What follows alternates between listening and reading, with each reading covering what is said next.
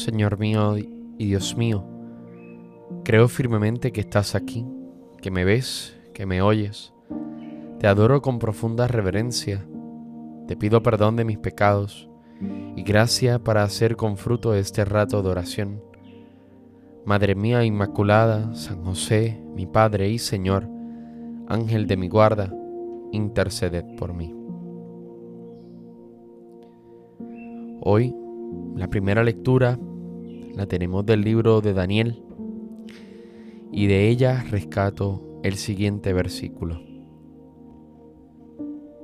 Pero el Señor nuestro Dios es misericordioso y clemente, aunque nos hayamos rebelado contra Él y no hayamos escuchado su voz ni seguido a las leyes que nos dio por medio de sus siervos los profetas.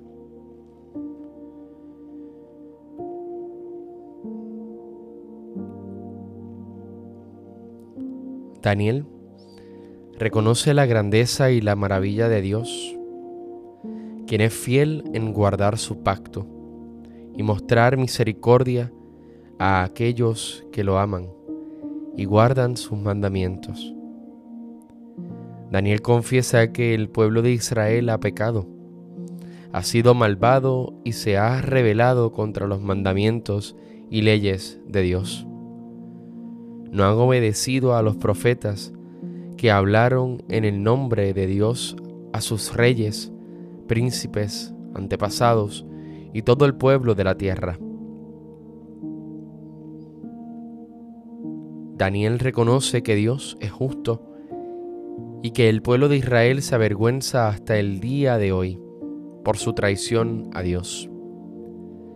Han sido esparcidos por todas las tierras a causa de sus pecados. Daniel y el pueblo de Israel se avergüenzan de sus pecados y reconocen que han pecado contra Dios, como sus reyes, príncipes y antepasados.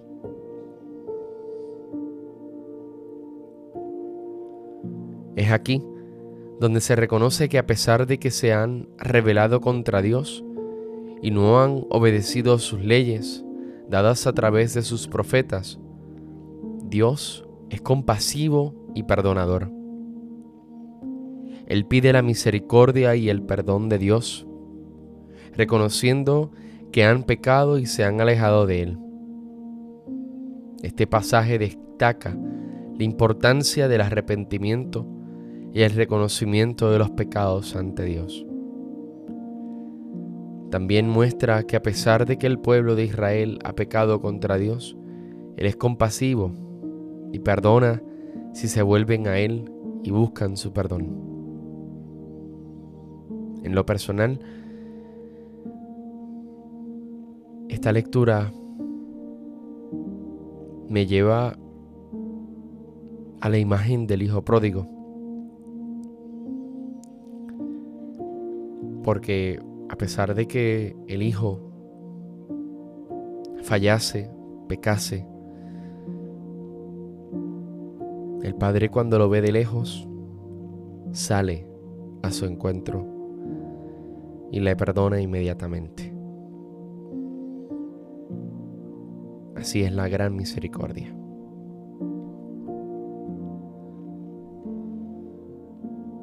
Ahora bien, en el Evangelio según San Lucas, rescato un versículo. Sed misericordiosos como vuestro Padre es misericordioso.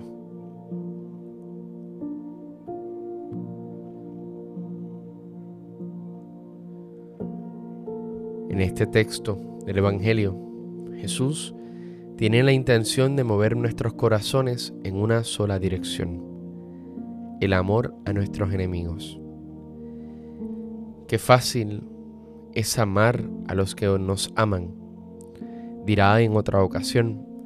Sin embargo, lo más difícil del amor cristiano es vivirlo con los que no nos corresponderán, con los que nos insultan o persiguen, con los que hablan mal de nosotros a nuestras espaldas, con los que luchan por arrebatarnos nuestro puesto de trabajo nuestros enemigos.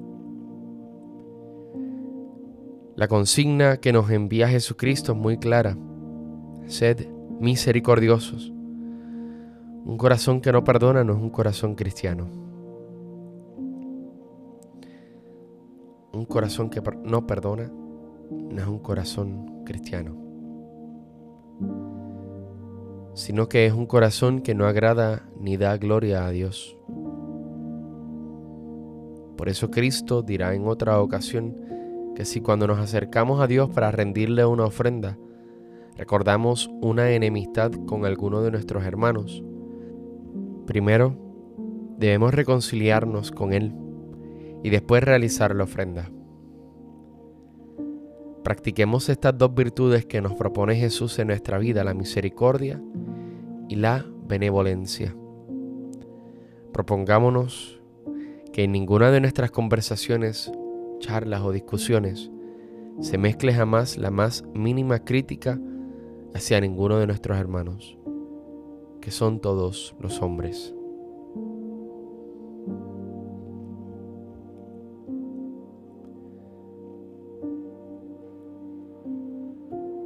Rescato unas palabras de Benedicto XVI en el 2012, reflexionando sobre este Evangelio que hemos escuchado hoy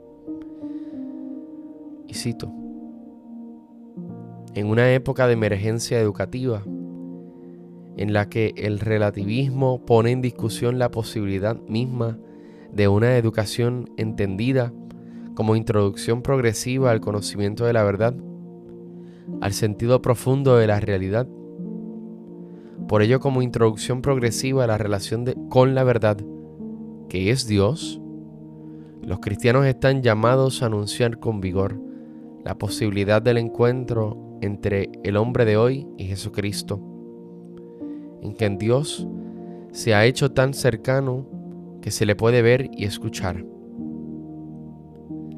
En esta perspectiva, el sacramento de la reconciliación, que parte de una mirada a la condición existencial propia y concreta, ayuda de modo singular a esa apertura del corazón que permite dirigir la mirada a Dios para que entre en la vida. La certeza de que Él está cerca y en su misericordia espera al hombre, también al que está en pecado, para sanar sus enfermedades con la gracia del sacramento de la reconciliación. Es siempre una luz de esperanza para el mundo.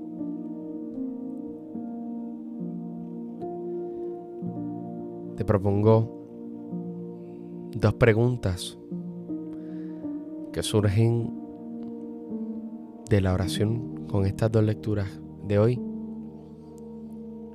La primera, reconozco que a pesar de mis dolencias, mis caídas, mis pecados. Dios es misericordioso, que me invita a volver a sus brazos. ¿Acaso soy consciente de ese gran amor? Y la segunda, sé que no es fácil amar al que te hirió, perdonar al que te difamó.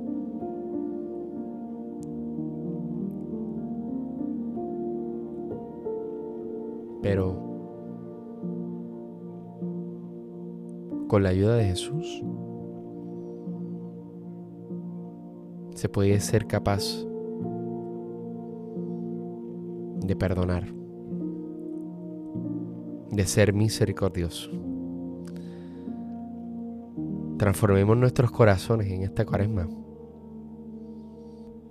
Entreguemos nuestro corazón de piedra para que el Señor en las fiestas pascuales nos entregue un corazón de carne.